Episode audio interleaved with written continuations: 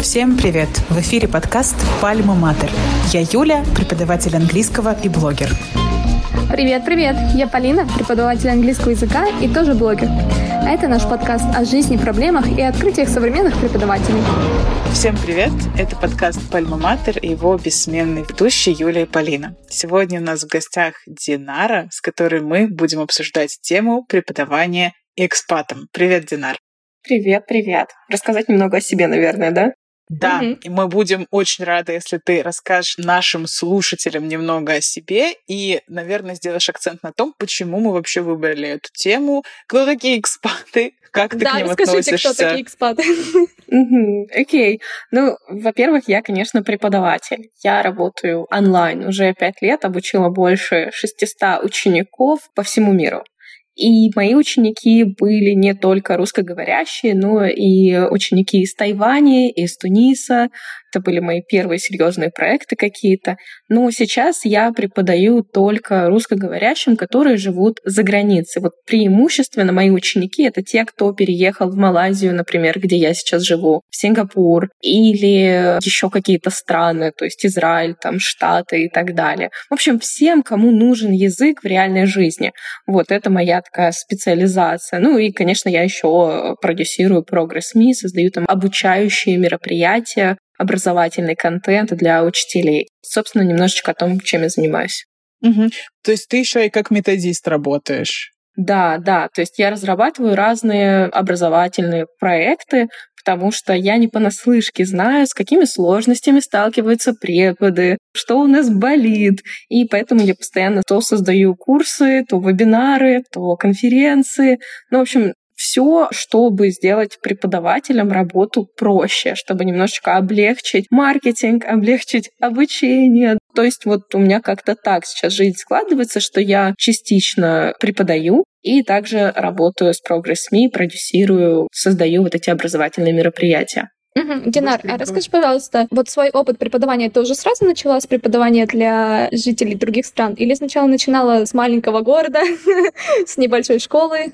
Ну, когда я училась в колледже, у меня был один ученик, наверное, с кем я просто делала домашку, потому что его мама узнала, что я хорошо знаю английский, и я ему помогала. Это был один случай.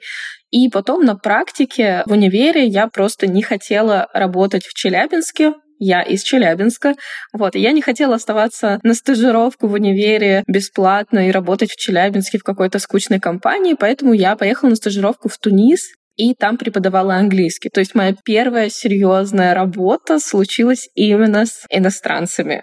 Это были люди, uh-huh. которые жили в Тунисе, из Туниса, то есть они не говорили по-русски и почти не говорили по-английски, и вот я их обучала английскому языку. Uh-huh. Здорово. Вопрос в моей голове. А, да, я просто внимательно тебя слушаю. Хотела упомянуть о том, что я знаю Динару уже около года примерно и была подписана на нее в социальной сети. Мы проходили курс вместе год назад, и я вижу, что все это время она, соответственно, живет в Малайзии, то есть за границей. Скажи, пожалуйста, вот ты как раз переехала с того момента, как решила, что больше не хочешь жить в Челябинске, и с тех пор путешествуешь по миру, или как долго ты находишься уже в этой стране? Почему именно Малайзия? Почему ты там решила жить? Ну, вообще, да, я живу в путешествии, я бы сказала, уже с 18 лет. То есть э, сначала это был Тунис, потом, по-моему, еще пара проектов в России, потом снова Тунис и Юго-Восточная Азия. То есть э, здесь mm-hmm. я жила во Вьетнаме, я жила в Малайзии, в Индонезии. И, честно говоря, потом я просто поняла, что самый комфортный город для жизни для меня сейчас — это Куала-Лумпур, потому что это супер безопасный, зеленый, чистый город. Я люблю говорить, что это зеленая Москва. Круто. Но при этом здесь очень доступные цены, потому что если ехать в Сингапур, ну, пока я не зарабатываю 15 тысяч баксов, мне там делать нечего, я считаю. Uh-huh. А здесь, в Малайзии, можно вообще прекрасно жить почти с любым уровнем дохода. Ну, здесь прям здорово. Зеленая Москва. Здорово. Uh-huh. А как ты к этому пришла, что именно вот Малайзия? Просто в моей парадигме того, что все люди, которые заканчивают иньяс, они потом хотят уехать в Лондон, в Америку. В англоговорящие страны. Да, в англоговорящие страны, а тебя занесло именно в азиатский регион. Ну, вообще, начнем с того, что я не заканчивала иньяс. Я училась в Русско-Британском институте управления на туризме. Угу. То есть, по сути, я должна была пойти работать либо в отель, либо в турагентство. Угу. И весь мой опыт преподавания и все мои обучения, они не связаны с универом. То есть э, я, наверное, просмотрела тысячи часов вебинаров по методике вот эти все курсы, но это было не из универа. Может быть, поэтому у меня не было предрасположенности в UK. Угу. И еще один момент. Малайзия — это бывшая колония UK. Колония, да. Угу. Здесь абсолютно все говорят на английском языке. И это, кстати, очень комфортно. То есть, когда я была в той же Турции, Марокко, в Европе, в некоторых странах, меня иногда напрягало, что люди не говорят по-английски. Угу. Здесь же, я здесь уже, наверное, 4 года плюс-минус туда езжу, сюда езжу, угу. да, но за все это время я почти никогда не сталкивалась с какими-то сложностями в понимании местных. Поэтому здесь, конечно, было супер удобно, потому что они говорят на английском. Причем многие, кто более такие замороченные, они говорят на британском английском. То есть вот это вот party. Ага, именно прям с акцентом. Да, это прям вот Вау. тема. И, конечно, еще вот сами вывески, да, то есть я сейчас часто смотрю, у нас везде пишут на британском, типа Куала-Лумпур City Center. City Center пишется вот центре, а не center. Ага, по-британски. Ага. И вот везде абсолютно используется вот этот British English. Вот. Ну и да, поэтому как-то вот э, я путешествовала, путешествовала, была в абсолютно разных странах. Я помню, что я ездила по месяцу, по-моему, я жила месяц во Вьетнаме, месяц в Камбодже, месяц в Индонезии, месяц в Малайзии. И вот в таком ритме я прожила 8 месяцев, и я потом поняла, что я не хочу жить ни в каком грязном... Вот когда вы говорите, да, Южная Восточная Азия, Вьетнам, представляется вот какое-то вот, ну, не очень чистое место. Да, антисанитария, одним словом. Так вот, Малайзия — это не оно. То есть вот везде, где я была, везде была вот эта типичная Азия из мемов но не в Куала-Лумпуре. Куала-Лумпур — это небоскребы, это офис Гугла, это стартапы, это бизнес. И, в общем, такая тусовка. Блин, так здорово. Конечно. Да, захотелось, по крайней мере, съездить, правда, ну, потому что, знаешь, да. Э, это не такое, как будто разрекламированное место, и ты даже можешь не подумать о том, что туда стоит вообще доехать, а может быть даже и пожить. Поэтому это очень классно. Пока я не подписалась на Динару, я вообще не знала, что они этого места. Вот так вот. Я тоже, честно, я не знала, что такое Куала-Лумпур. Я просто четыре года назад была во Вьетнаме и такая, так, ну что, куда дальше лететь? Что там рядом, да? Открываю Aviasales. Карта низких цен. Это не реклама, это реальный случай. Открываю карту низких цен, такая, какой-то Куала-Лумпур, 20 долларов билет. Ну, поеду, что, визы не надо, не надо. Погнали. Все, я приезжаю, и после Вьетнама я такая, вау, как знаете, когда ты из деревни приезжаешь там в Нью-Йорк. И в Москву тоже. Да, абсолютно. И я была, конечно, в шоке. Ну, и поняла, что да, наверное, лучше жить здесь, потому что, ну, здесь прям кайф. Плюс, кстати, еще одна штука про языки. Сюда люди приезжают учить английский. Mm-hmm. Половина моих друзей приехали сюда на языковые курсы, чтобы выучить язык. Поэтому такое тоже необычно. Кто-то ездит в UK, кто-то вот в Малайзию. Ну, я думаю, понятно, почему здесь дешевле. По стоимости отличается все таки Конечно, Хотела да. спросить тебя, Динар, ты упомянула о том, что приезжают учить английский, соответственно, что все жители говорят на хорошем, доступном, классном английском. Как ты считаешь, это все заслуга образования? То есть английский сразу изучается в школах как второй иностранный, и он, видимо, преподается на хорошем уровне. Да, конечно. Вообще, я не могу здесь сказать. Местные, как правило, говорят на двух-трех языках свободно. Это английский, это бахаса, то есть в зависимости от национальности, либо же английский и китайский, английский и индийский, хинди, по-моему. Но, во-первых, как я сказала ранее, Малайзия — это бывшая колония. Бывшая колония. Поэтому здесь как бы исторически так сложилось, что благодаря вот этой колонизации здесь и образование тоже ориентировано на больше такой европейский какой-то подход. На европейское. Угу. Вот. Ну и, конечно, да, образование здесь достаточно хорошее. То есть здесь есть и публичное, как это, public, а, Public school. Да, ну, а, ну государственные. Да, вот. Здесь есть государственные школы, которые, в принципе, очень хорошие. Угу. И также есть частные школы, куда в основном и ходят экспаты, отправляют своих детей экспаты. Угу. Мы заговорили про экспатов. Да, кстати, давайте начнем тогда вот с этой темы, потому что, опять же таки, у тебя, Динар, и в социальной сети, которая сейчас запрещена, и в Телеграме, везде есть вот это прекрасное словосочетание digital nomad, да, то есть ты сама себя, видимо, так позиционируешь, и мне кажется, что за последнее время очень много людей вообще столкнулись с пониманием того, что существует такой концепт, да, что вообще это какая-то наша новая реальность. Сейчас я попрошу тебя объяснить, как ты сама для себя это позиционируешь, что это вообще такое и как ты к этому пришла. Опять же, я до этого года не думала, что я digital nomad, цифровой кочевник. Я пять лет живу, путешествую, работаю онлайн. Просто это понятие, оно как-то появилось в моей жизни, uh-huh. и я такая, а, ну может быть, да, может быть, я digital nomad. Но для меня это вот как раз-таки история, да, когда ты работаешь удаленно и выбираешь, где ты хочешь жить, где ты хочешь работать, и твое местоположение никак не зависит от офиса и так далее. То есть это все полностью зависит от тебя. Поэтому да. Но еще один момент, что сейчас я официально digital nomad. В Малайзии я получила визу удаленщика, и на основании этой визы здесь нахожусь. Поэтому теперь это вообще понятие есть оно официально существует Официальное, во да. всех почти странах. И угу. поэтому я думаю, что в будущем я точно так же буду получать визу удаленщика в других странах и просто жить там, где мне нравится. Поэтому такая концепция, я так это вижу. На самом деле, я примерно так же год назад узнала о существовании этого термина, этой концепции, да, как мы с тобой уже сказали, и я подумала, что, блин, так классно, что люди об этом задумались и решили действительно сделать это официальным, потому что прогресс уже не остановить, и мне кажется, что вот это расселение народов, да, оно все будет и будет продолжаться, и это обеспечивает свободу передвижения, угу. что классно.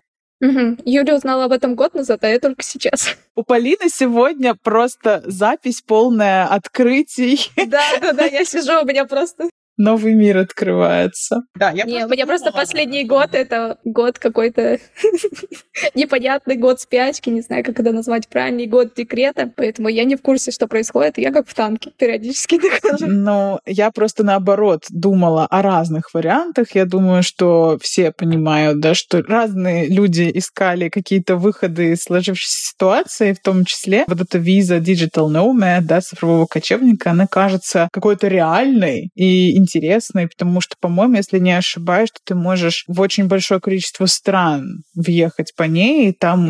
Не совсем. Нет, ну, не очень. У каждой страны есть своя виза Digital Nomad. Не у всех да. она есть, но у всех стран свои какие-то правила для получения угу. этой визы. К примеру, в Малайзии нужно... А какие вот в Малайзии? Вообще во всех странах основное это подтверждение дохода, это информация, договор, допустим, что ты работаешь в компании, либо что у тебя угу. есть клиенты, которые обеспечат этот доход, справка, выписка со счета, справка о несудимости, и резюме. Это основное, да, то есть кто-то просит еще дипломы, чтобы подтвердить квалификацию uh-huh. и так далее. Ну, в Малайзии все было достаточно просто, то есть я подавалась как удаленщик, я просто подтвердила свой доход выпиской из Тинькова, которая, кстати, есть на английском языке, в отличие от Сбера. Справку о несудимости я ее сама перевела. А, Понятно. Договор я сама составила. Вот. Я все сама. Сама подписала, сама поставила себе печать. Ну, нет, там же у меня вот клиенты, компания, да, то есть это все, ну, конечно, легко достаточно заверить. И да, в принципе, если у вас есть подтверждение, что вы реально digital nomad, и что у вас есть деньги обеспечить какую-то минимальную жизнь, там в Малайзии, допустим, нужно минимум 2000 долларов uh-huh. в месяц иметь. То есть нужно подтвердить, что за год вы получили 24 тысячи долларов. Uh-huh. И все, все достаточно просто, но еще большой плюс, конечно, что они говорят на английском, да, то да. есть, э, когда я звонила им миллион раз туда, спрашивала миллион вопросов, они все мне объясняли на английском языке, поэтому да, английский учить это вообще must have, я считаю. А сколько времени заняло вот эта вот процедура от подачи до получения уже? Вообще, это дело сейчас занимает порядка, наверное, полутора-двух месяцев. Но у меня это заняло дольше, потому что я не знала, что нужна справка о несудимости, и ждала ее один месяц на госуслугах. И еще потом, по ходу, у меня некоторые были сложности. К примеру, иммиграционка писала клиентам, писала компании моей, чтобы подтвердить, а Динара с вами правда работает. Но там нужно было просто написать «да, работает». Я реально говорю, мой директор, он просто написал «да, работает». Точка. Все, это все подтверждение. Да, абсолютно.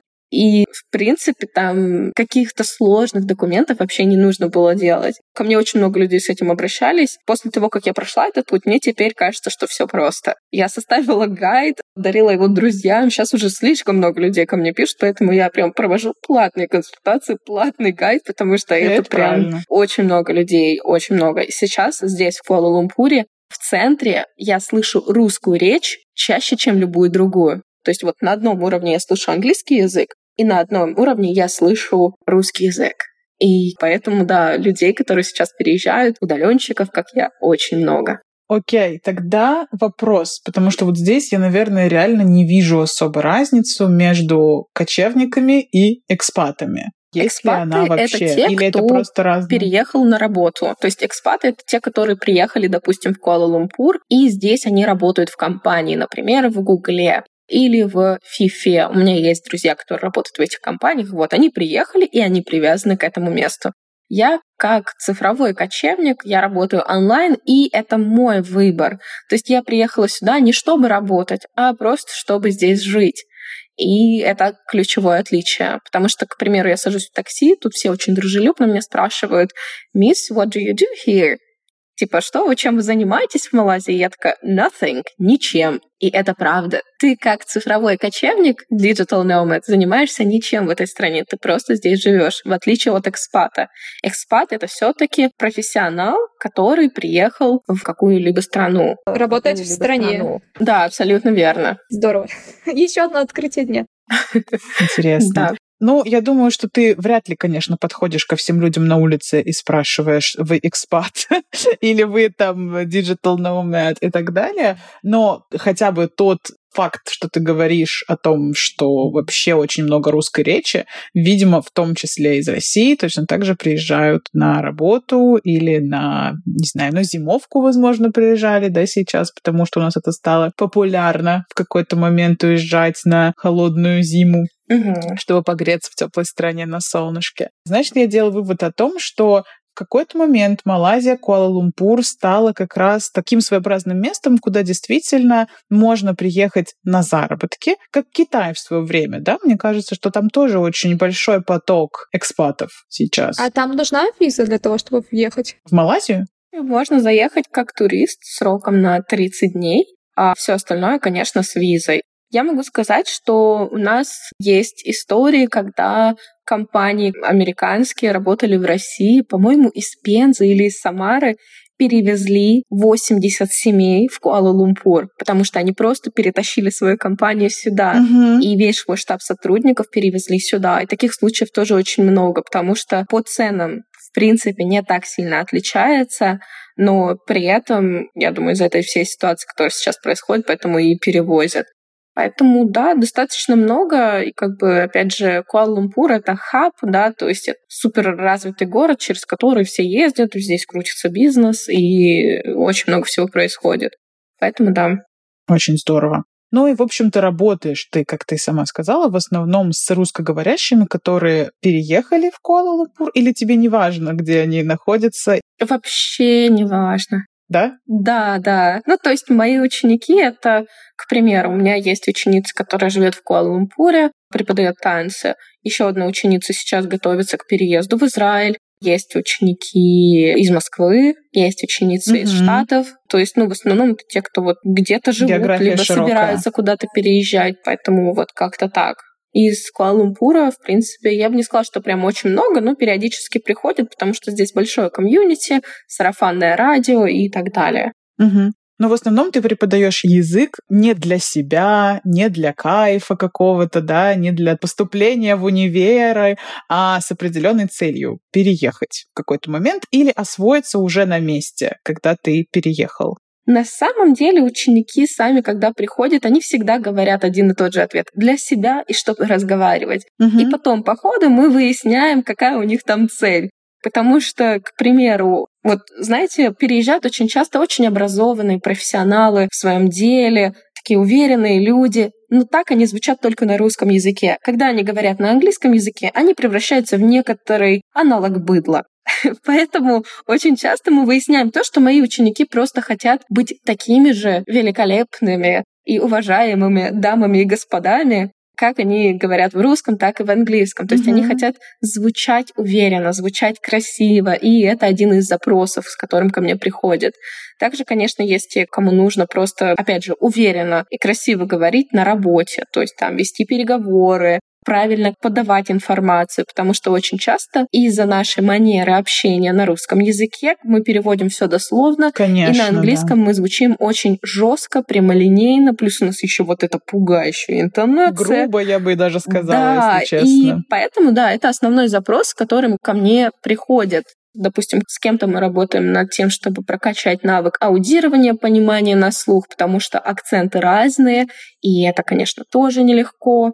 Но в основном, да, люди также хотят, чтобы их воспринимали и видели так, как они хотят. То есть, чтобы не было такого, что я там считаю себя супер преподом и так далее, думаю, какая же я великолепная девушка, а люди на меня смотрят и думают, это что за деревенщина? В общем, чтобы uh-huh. не было вот такого контраста восприятий. Uh-huh.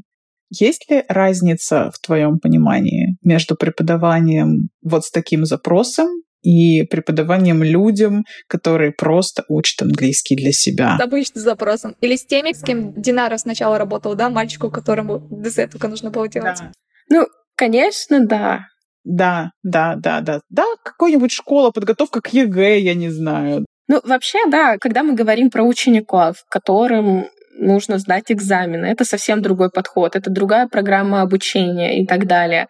Но когда мы говорим про вот взрослых, мне кажется, подход одинаковый. Мы всегда начинаем с needs analysis. Мы выясняем, что им нужно, что им интересно, чему конкретно они хотят научиться, и потом уже от этого выстраиваем программы. Поэтому, как я говорила, большинство взрослых приходит с запросом для себя, чтобы говорить на английском. Но это абсолютно разные люди с разным бэкграундом. Вот ко мне, допустим, пришла ученица, которая живет здесь, в Куала-Лумпуре, ученик, который еще живет в Москве. Оба пришли с запросом «Ну, я хочу нормально разговаривать». Но в итоге мы с одной изучаем Reels, маркетинг, вежливые фразы, очень много работаем над акцентом, а с другим учеником, который с таким же запросом пришел, мы занимаемся вообще не этим. Мы изучаем переговоры, мы изучаем лексику для делового общения, очень много изучаем графики, цифры, экономику. Вот как бы люди пришли с одинаковым запросом, но потом, когда мы раскопали этот запрос, да, немножечко подробнее изучили, что ему действительно нужно, мы пришли вот совсем к другой программе. Угу. Динар, а ты занимаешься только индивидуально или у тебя есть групповые, парные обучения? Я занимаюсь только индивидуально и в формате микроизучения. Обычно за это меня некоторые учителя закидывают камнями, то есть я обучаю учеников 30 минут за урок. То есть наши уроки длятся 30 минут потому что у меня есть другие проекты. Я люблю делать разные штуки, и я не хочу посвящать себя полностью преподаванию. Поэтому я работаю обычно со своими учениками 2-3 раза в неделю по полчаса и я беру типа дорого очень. Окей, как тогда строится твой урок? Потому что мы все примерно понимаем, что по стандартному планированию только 10-15 минут с часового урока уходит на warm-up, на lead-in и на все вот эти вот э, великолепные вещи, которые настраивают и тебя, и ученика. То есть у тебя, соответственно, по-другому все происходит. Конечно. Расскажи, пожалуйста. Опять же, мы говорим про учеников, экспатов, которые супер заинтересованы в обучении. И, соответственно, они приходят на урок уже включенные. Их, как правило, не нужно раскачивать и так далее. То есть, что мы обычно делаем в течение недели? Прям на примере. В понедельник я отправляю сообщение, либо просто у меня стоит автоматическое сообщение в Телеграм с напоминалкой о домашке. Ученик, допустим, должен какую-то лексику посмотреть, посмотреть, допустим, минутное видео и потом из этого видео потренировать лексику. Это все готовые mm-hmm. материалы на Progress.me, я не трачу свое время. Я только качественно отбираю, что там ему показывать, а что нет. В понедельник ученик посмотрел словечки, во вторник мы созвонились и полчаса выводили это все в актив. То есть, как это происходит? Uh-huh. К примеру, ученик посмотрел видео про еду в Малайзии той же, полторы минуты. Потом на уроке я у него спрашиваю, а ты вот про это блюдо знаешь? Ага, прикольно. А что ты думаешь? А угу. ты его готовишь? А ты когда-нибудь готовил? А как ты считаешь, это полезно или нет? И тут же незаметно в таком формате общения я ввожу новую лексику обязательно. То есть мы прикрепляем, допустим, какие-то картинки визуальные, либо просто у нас слова перед глазами. И то же самое с грамматикой, да, допустим, мы можем обратить внимание во время 30 минут, что вот сравнительные, прилагательные, допустим вкуснее, дороже, полезнее. Вот это вот все буквально там 2-3 минуты ученик как бы освежает память, потому что он до урока должен был это все изучить. И я просто у него на уроке спрашиваю, ага, все круто, ты вспомнил, давай, а как ты думаешь, что полезнее? А вот если mm-hmm. я хочу похудеть, что будет быстрее есть? И так далее. То есть мы в формате диалога, в формате беседы выводим в актив грамматику и лексику. И потом после урока ученик точно так же идет на платформу, на Progress.me у меня все уроки, и там тренирует какие-то навыки. Соответственно, ученики здесь работают больше самостоятельно, это правда. То есть они, допустим, смотрят грамматику, они записывают голосовые, они изучают лексику. А со мной на уроке что я делаю? Я им объясняю чуть-чуть, но в основном мы это все тренируем очень-очень активно. Мы это выводим в активное использование и еще дрилем, да, то есть чтобы это все доходило до автоматизма. Угу. Ну, как бы здесь я использую обычные шаблоны упражнений, которые, мне кажется, всем известны, да, то есть это беседы, это follow-up questions, это картинки на размышления, сравнение всяких вещей, игры, alias, ну, тут, в принципе, огромное количество вещей, которые можно делать. Просто я на самом уроке не буду заставлять ученика смотреть трехминутное видео. Зачем? Пусть посмотрит до. Угу. На уроке я не буду с ним читать длиннющий текст и делать вопросы, правда или нет. Я могу прочитать первый параграф текста, подробно его объяснить, пообсуждать с учеником, и остальное пойдет в ДЗ. Ну, тут, опять же, смотря, насколько у меня ученик быстрый и как быстро он все это может изучать. Угу. Мне кажется, это первое отличие экспатов и людей, которым вот прям сейчас надо вводить да, язык в свою жизнь mm-hmm. от тех, кто просто, знаете, ну, бывают же такие люди, которые, да, либо for fun, либо, ну, все учат, и я пойду поучу, когда у тебя нет особо привязки или мотивации, и ты такой, ну, я этим заниматься, я, кстати, конечно, не буду самостоятельной не работой. Потому что часть mm-hmm. моих учеников — это именно такие люди, которые for fun, которым, короче, неохота сидеть по часу над английским языком, потому что все-таки, когда мы занимаемся по часу, во-первых, это тяжело. Я когда готовилась к IELTS, да. я не могла. Вот 50 минут уже проходит, все, мой мозг такой, пока, все, Динара, я не люблю этот английский, все, говно какое-то. И я прям вообще превращалась в ужасного какого-то ребенка. На всякий случай скажу, это было год назад, а не когда мне было 13 лет. Вот. Поэтому для меня вот эта история для тех еще, кто хочет заниматься английским ненавязчиво, как раз-таки между делом, потому что полчаса в день у каждого человека есть, и это не так тяжело, как заниматься час во вторник, час в четверг, а еще плюс домашки на час. Ну, блин, это прям надо сесть и заниматься. И надо, чтобы мозг был к этому готов, потому что часть изучения — это тяжелая работа. А вот полчаса в формате такой беседы это, конечно, тяжеловато, но намного легче воспринимается мозгом. И, мне кажется, психике здесь чутка попроще. Снова задумываюсь над тем, что, конечно, время очень сильно вносит коррективы. Я имею в виду время, в котором мы живем. Мгм. Очень сильно вносит коррективы. И как будто бы действительно, вот ты сказала, что многие преподаватели закидывают меня тапками за то, что мой урок длится полчаса. Но я уверена в том, что в ближайшее время все равно вот будет меняться продолжительность уроков именно в сторону уменьшения, просто потому что мы не можем отрицать тот факт, что у людей клиповое мышление, нахождение в универе, вот эта вот концентрация внимания, она становится все меньше и меньше, и действительно, я думаю, будет намного полезнее делать микрозанятия на протяжении недели, чем один раз в неделю час из себя это вымучивать, потом еще действительно там пытаться что-то в домашке делать и так далее. Мгм. Поэтому как будто это такая тенденция. Я вот предвижу, делаю свое предсказание, что это будет наоборот дальше только развиваться и развиваться, если честно. Да, точно. А мне кажется, Я что все равно остаются те, кто готов заниматься вот эти вот часы, да. Но это главное, что это было с удовольствием, как мы вот об этом и говорим, что не вот это вымученное занятие, когда обычно с детьми меня привели, меня заставили, я тут буду сидеть час, ничего не делать толком, результата никакого.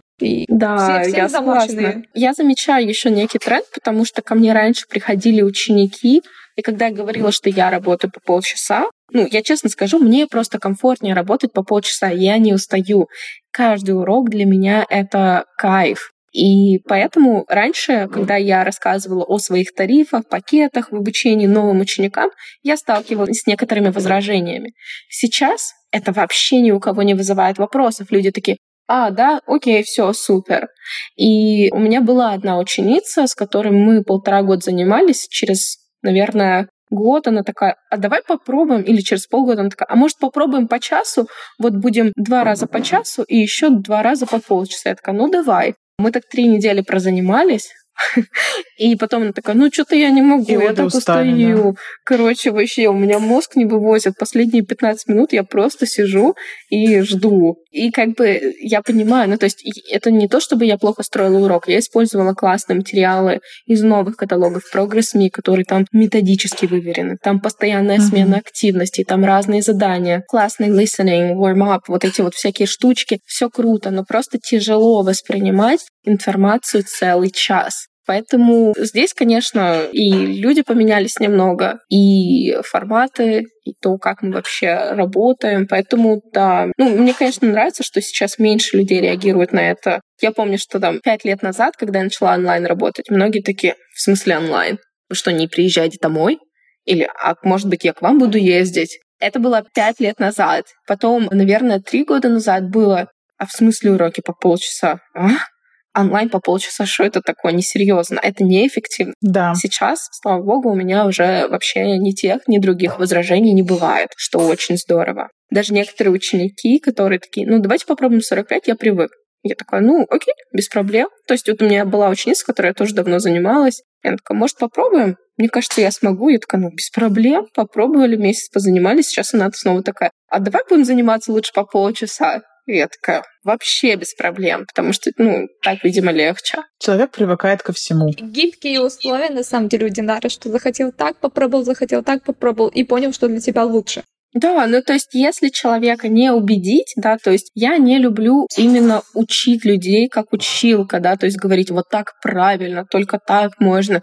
Я по опыту знаю, что все по-разному, у всех людей все работает по-разному, мозг работает по-разному и так Мгм. далее. Поэтому вообще без проблем. То есть вот у меня была ученица, да, мы с ней сейчас занимаемся четвертый месяц. Вот она вернулась ко мне с паузы, и четыре месяца занимаемся. Из них один мы занимались по 45 минут. И окей, попробовали. Ну и в любом случае я же беру оплату за месяц, и ну окей, я просто пересчитываю, да, то есть если у нас там Да. было оплачено 10 уроков по полчаса, я потом возьму и пересчитаю их по 45 минут. Все, cool. Не, я хотела просто сделать небольшую рекламу нашего первого сезона, потому что в одном из выпусков мы как раз говорили про абонементы и про то, что мы берем оплату, да, не после каждого урока, не требуем наши деньги там с каждого ученика и так далее. Просто сейчас Динара, да, об этом упомянула. Еще раз всем напоминаем, насколько это классная система и насколько это правильно по отношению к самому себе и к условию своему Абсолютно труда. согласна. Да, если вы все еще так не делаете, вернитесь, пожалуйста, в первый сезон подкаста и послушайте наш выпуск про абонементы. Вот. Рекламная пауза закончилась, за которую нам никто не заплатил, и мы возвращаемся к обучению экспатов и так далее. Здесь, наверное, по методике в целом понятно, Спасибо тебе большое, что поделилась, потому что, ну, это действительно звучит разумно и прикольно, и как будто бы об этом нужно больше говорить, потому что мне тоже кажется, что, несмотря на то, что мы учителя такие любим что-то новенькое пробовать, все равно вот эта консервативная, закостенелая мысль о том, что час — это Урок правильно. только час. Да. Или полтора. Угу, она все еще в наших головах сидит, а может быть кому-то действительно было даже со своей точки зрения учителя было бы намного комфортнее точно так же, как Динара, вести уроки по полчаса. Я сейчас подумала, что вот для меня, ну, например, вот за счет того, что у меня вот есть маленький ребенок, и у меня есть все еще уроки по 45 и полчасу, я понимаю, что к концу дня я, честно говоря, когда у меня их там не три, а четыре до сих пор, если этот май просто доживает, опять 4-5, я понимаю, что в конце я просто вот, ну все, вот я, я хочу лежать, чтобы меня никто не трогал и больше вообще не подходил ко мне, но такого, естественно, не будет. Вот пока Лера не уснет, я все еще на ногах должна быть. А вот эта история про полчаса, она как раз-таки, может быть, помогла кому-то вот так вот сохранять энергию. Ну, мне, например, я так думаю, что провел полчаса, вроде не так сильно выдохся, провел там эти 4-5 уроков, и бодрячком еще доделаешь свои дела, которые у тебя остались, которые никуда от тебя не делись. Да, и я могу сказать, что я еще беру оплату точно такую же, как многие берут за 45 минут. Поэтому здесь можно не переживать, что ну да, Никто не пойдет. Да, ну можно не переживать за то, что, к примеру, доход упадет. Нет, потому что мы продаем, опять же, не только 8 уроков, мы продаем результат, мы продаем абонемент. То есть ученик-то платит не за 8 уроков по полчаса, он платит за поддержку, за результат. И мне кажется, если правильно об этом рассказать, то проблем никаких не возникнет. То есть я всегда рассказываю, что обучение проходит в онлайне. Мы занимаемся вот так и так. Уроки проходят с упором на там спикинг. Опять же, все сильно зависит от запроса ученика. Я хотела добавить, в общем, самое главное, это все правильно преподнести, вот донести ценность уроков для своих учеников, чтобы они как раз-таки не пугались 30 минут или не пугались высокой цены, ну, для кого-то высокой. Ну да, то есть одно дело, если я скажу 8 уроков, 13 тысяч рублей или 15 тысяч рублей. 8 уроков по полчаса 18 тысяч рублей, допустим. Но это же что это такое? Я не понимаю, за что я плачу. Но когда я описываю, как проходит неделя, да, в разрезе недели, чем мы занимаемся, на что мы делаем упор и что мы по итогу там месяца изучаем. Я, кстати, для всех учеников всегда составляю программу на целый месяц, когда они могут увидеть, что мы изучаем на этой неделе, что мы изучаем на следующей, какую конкретную лексику мы выучим, о чем мы научимся говорить, то здесь, конечно, вообще вопросов не возникает, почему они платят столько денег. То есть у меня была ученица, которая платила, по-моему, 30 тысяч рублей в месяц. И вообще без вопросов. И, казалось бы, ну, кто-то со стороны бы сказал, что это за ерунда. Полчаса, какая-то болтовня, рилс, маркетинг. Но, опять же, все под запрос ученика, и мы там незаметно вводили грамматику, вводили новую лексику и все такое.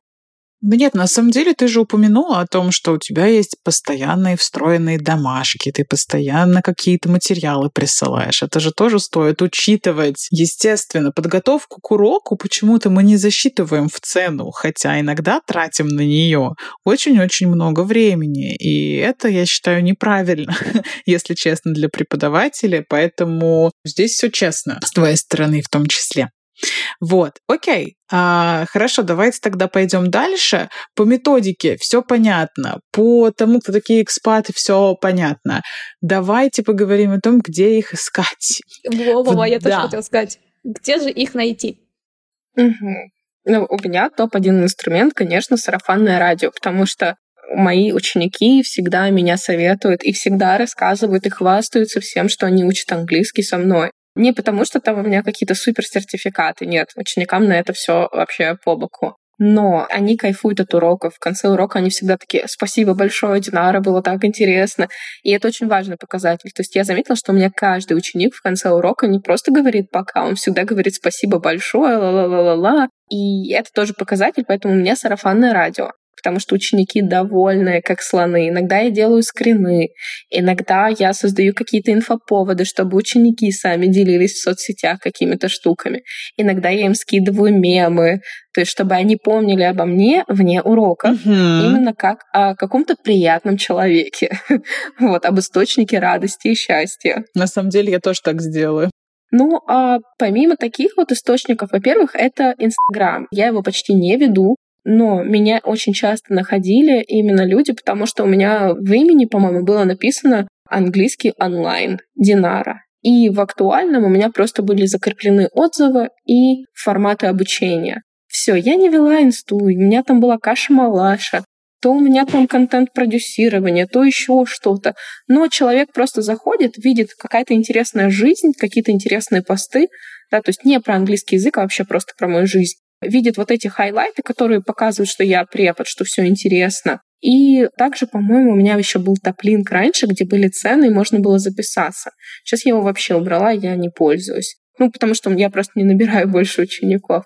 Раньше, когда преподавание было моей прям основной работой, ну что я имею под этим в виду, в пандемию я работала три дня в неделю, у меня было 8 уроков в день, по полчаса, по 45 минут. Все остальные дни были свободны. Это было вообще золотое время, когда я повышала цены, ничего не боялась, все люди пошли в онлайн. И, честно, вот для меня это был большой такой рывок потому что поток студентов был вообще невероятный. А откуда? Он был с Фейсбука. То есть, если у меня, допустим, уже есть какие-то ученики или знакомые, которые живут за границей, я просила, чтобы они закинули мое объявление в их группы, там, допустим, русскоговорящие в Израиле, русскоговорящие в Тунисе, мамочки в не знаю, в Майами. Вот какие-то такие группы, даже если это была платная реклама, я закидывала объявление о себе, и люди мне писали. То же самое есть в Телеграме. В Телеграме, наверное, сейчас даже больше групп и каналов, которые этому посвящены. Собственно, есть у нас чат KL Woman, женщины или девушки в Малайзии. Там всего 500 человек. Но из этого чата ко мне пришло на обучение порядка, наверное, шести девушек на протяжении двух или полутора лет. И средний чек на обучение у них был 20-25 тысяч. Ну, то есть это как бы проверенные источники, да, то есть группы, в которых сидят люди, экспат, их достаточно много, их достаточно легко можно найти, и иногда в каких-то реклама платная, ну там 800 рублей, 1000 рублей, в каких-то бесплатная. Поэтому здесь вот это, наверное, тоже один из классных источников. То есть первое — сарафанное радио, второе — это Инстаграм, и третье — это вот эти все каналы тематические, группы, чаты. Ну, может быть, они чуть менее эффективны, если там сильно много людей.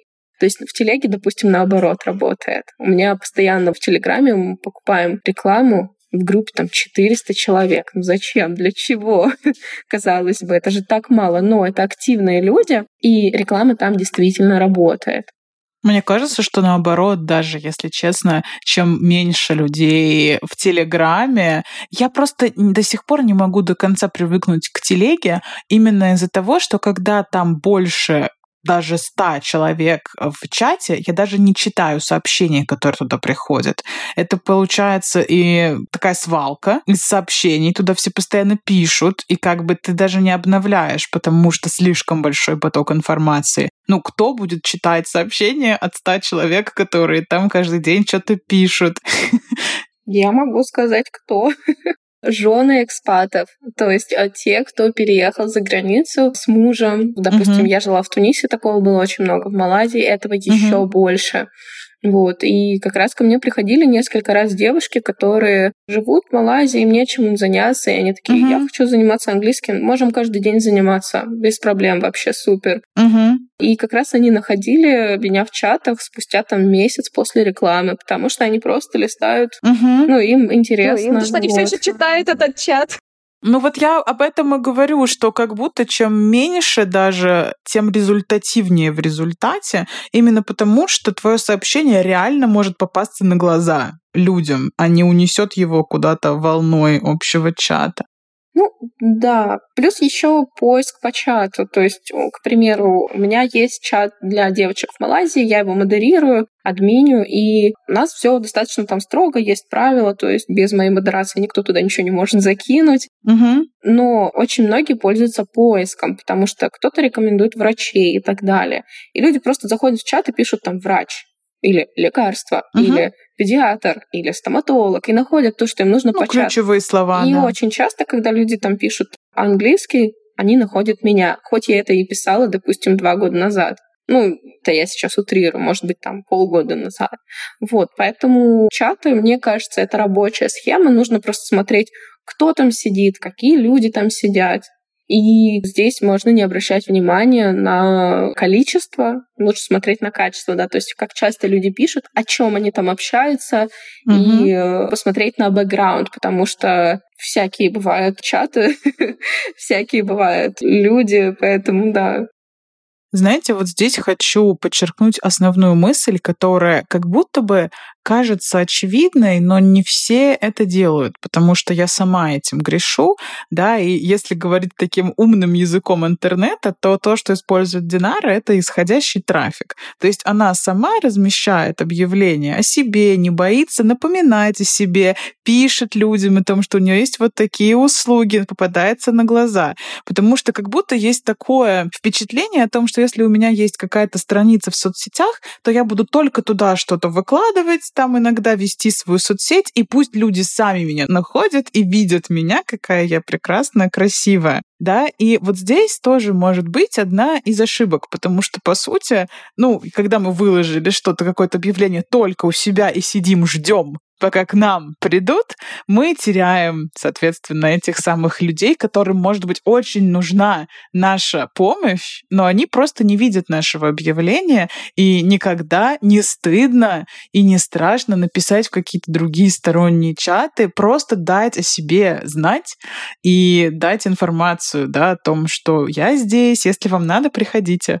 Мгм, да, абсолютно верно. Потому что люди сами, тебя не найдут, нужно всегда быть на виду. Опять же, ну почему сейчас. многие бренды оплачивают рекламу там на дурацких стендах? Ну, то есть, казалось бы, ну никто оттуда с этого стенда не наберет этот номер Мгм. телефона. Но это просто вот когда мы создаем вот этот вот бренд awareness, да, то есть, э, Да. чтобы все знали, что есть эта компания и помнили о ней. Да. Вот. Но как говорится, надо примелькаться, Да. да, надо, чтобы просто твое имя где-то постоянно мелькало, да. Ну, я могу сказать, еще есть такая штука, как таргет, который можно запускать, если вы живете не в России, да, если вы не резидент, если у вас не российская карта, то да. То есть у меня периодически появляются рекламы в запрещенной сети, высвечиваются вот эти объявления, что хочешь знать английский, посмотри, я переехал, тра-ля-ля. То есть люди таргетируются на экспатов по признаку того, что, допустим, Куала-Лумпур русский язык, ну, то есть человек, который говорит на русском. Все. Да. Меня быстро находят, мне постоянно показывают эти объявления, и круто, что их сейчас круто оформляют учителя, поэтому это тоже один из способов, который работает, мне кажется. Просто я привыкла к тому, что ко мне приходят прям такие очень теплые, очень кайфовые люди, и с пробных уроков у меня, как правило, конверсия типа 100%. Мгм. Ну, потому что, правда, за последние два года не было такого, чтобы человек пришел, попробовал и такой, не, не буду заниматься. Ну, вот вообще нет. Мне надо Вообще нет. подумать, я напишу, я когда-нибудь там соберусь. Ну, я обычно до пробного урока как раз таких людей отсеиваю, чтобы не тратить время. Мгм. Последний, наверное, вопрос такой, Динар. Да, давай завершающий уже. Да, завершаться. Что хотела сказать, я уже из твоей речи всем понятно о том, что, в принципе, спрос на английский язык не падает, потому что как будто бы примерно год назад все учителя бились в панике о том, что же мы будем делать, на чем же мы будем зарабатывать, как же нам вообще жить на этом свете и так далее. Вот еще раз, да, как человек, который в эпицентре, наверное, находится вот этого изучения каждый день с людьми разных национальностей, каким-то образом контактирует и общается, пожалуйста, развей нам миф о том, что больше не нужны будут учителя английского языка, что вообще лучше теперь учить китайский, забудем обо всем этом и ударимся во что-нибудь другое. Ну, во-первых, нет, Английский нужен всем. Это язык не язык там UK и Штатов, это язык всего мира. Соответственно, я живу в Малайзии уже несколько лет, и мне ни разу за это время не пригодился никакой другой язык, кроме английского. Точно так же и в других странах. У меня недавно была ученица, которая живет в Тае. Она хотела учить английский, а не тайский. Почему? Потому что все говорят на английском языке. Да, и английский еще простой язык для изучения по сравнению с другими. Он дает свои результаты. За три месяца уже можно угу. сносно там как-то начать изъясняться, грубо да. говоря, с нуля. Можно уже будет сказать, что хорошо, плохо, что нравится, а что нет. Поэтому, мне кажется, в любом случае английский нужен. А по поводу того, что учитель не нужен, здесь, мне кажется, все сильно зависит от того, во что верит сам преподаватель. Если вы считаете, что вы больше здесь не нужны, пожалуйста, вы больше здесь не нужны. Но я верю в то, что человеку нужен человек. Я ведь, когда готовилась к Кайлсу, я могла готовиться сама, но я пошла и заплатила репетитору, потому что я не хочу это все делать сама. Я не хочу тратить силы, тратить нервы на поиск материалов и так далее. Я лучше заплачу за опыт человека, и он меня за ручку проведет.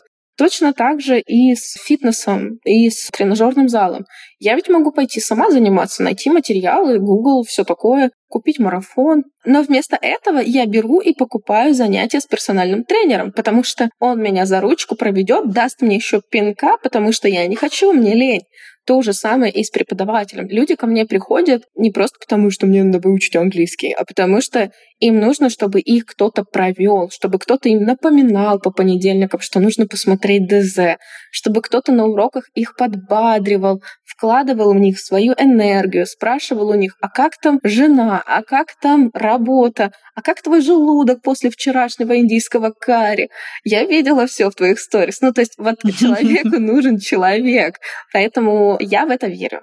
И если вы в это верите, то мне кажется, проблем с тем, что нас заменит AI и всякие self-study courses, ну, этого не произойдет. Потому что я пробую и AI в работе, и self-study courses. Я все это проходила, и ну, ничего для меня не заменяет человека. Ну, только человек может пушить так хорошо, только человек может направлять, поддерживать и так далее. Поэтому я надеюсь, что мне удалось развеять этот миф, этот стереотип. И успокоить всех, да. кто, возможно, все еще на работу, продолжать да. в том же духе. Это правда, это правда. Да, главное пробовать, ну, потому что я никогда не могла подумать, что я буду работать только с экспатами.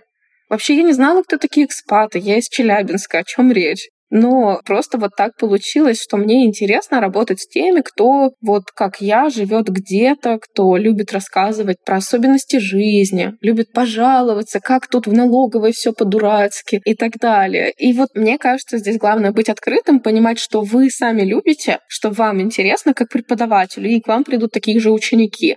То есть, ну, я думаю, что не зря ко мне приходят вот такие. людей да. на себя. Абсолютно верно. Э, как там, рыбак рыбака. Я пыталась эту пословицу недавно перевести на английский. Э, никто меня не понял. Наверное, надо искать похожий аналог. Если бы в подкастах можно было бы написать, я бы сказала, кстати, напишите в комментариях, как да, бы вы перевели да. пословицу «рыбак рыбака». А вы напишите, у нас есть группа вы напишите, да. И нам можно написать в комментариях об этом. Ага. Вот вам задание от Динары. Напишите в комментариях, как вы перевели бы эту пословицу «рыбак рыбака видит издалека» и, не знаю, получите от нее лайк. Да. Кстати, если какие-то будут вопросы, пожалуйста, вот мне всегда можно написать. Я в основном только в запрещенной сети, вот, но если что, ссылочки. пишите, я с радостью отвечу. VPN все умеют пользоваться, да, все могут написать. Да, у меня в блоге много про жизнь в Малайзию, про переезд, про другие страны в Юго-Восточной Азии, ну и плюс про преподавание у меня есть отдельный секретный как это говорить, не знаю. В общем, у меня есть близкие друзья угу. в запрещенной сети, и я там публикую только инфо для преподов. Ну, это прям секретный секрет, поэтому вот. Вау. Теперь вы If об этом know, секретном you know. секрете знаете. И мы тоже знаем. И мы тоже об этом знаем. И с удовольствием разместим ссылки на все социальные сети Динары. И еще Конечно же, хорошо, только на одну. Но еще не забудем упомянуть о том, что также Динара ведет подкаст от Progress Me. Да, подкаст Академии Прогресс Ми. Организации, не знаю, как вас назвать, да, Прогресс Ми от Академии Прогресс Ми, поэтому тоже не забывайте, также те, кто интересуется преподаванием иностранных языков, слушать наших конкурентов, с которыми мы предпочитаем дружить, а не воевать. Поэтому были очень рады пригласить к нам именно Динару для обсуждения такой классной темы. Спасибо тебе большое. Были очень рады увидеться, поговорить вживую, а не только посмотреть на твои красивые сторис в запрещенной сети. Да, спасибо, что пригласили. У нас, мне кажется, получился очень заряжающий, очень мотивирующий подкаст для многих преподавателей. Поэтому, коллеги, пожалуйста, когда будете слушать наш подкаст, не забывайте нам оставлять лайки, звездочки в Apple Podcast, оставлять нам вашу обратную связь, чтобы мы также чувствовали вас, что вы с нами. Всем до новых встреч! Спасибо. Пока-пока. До встречи. Пока.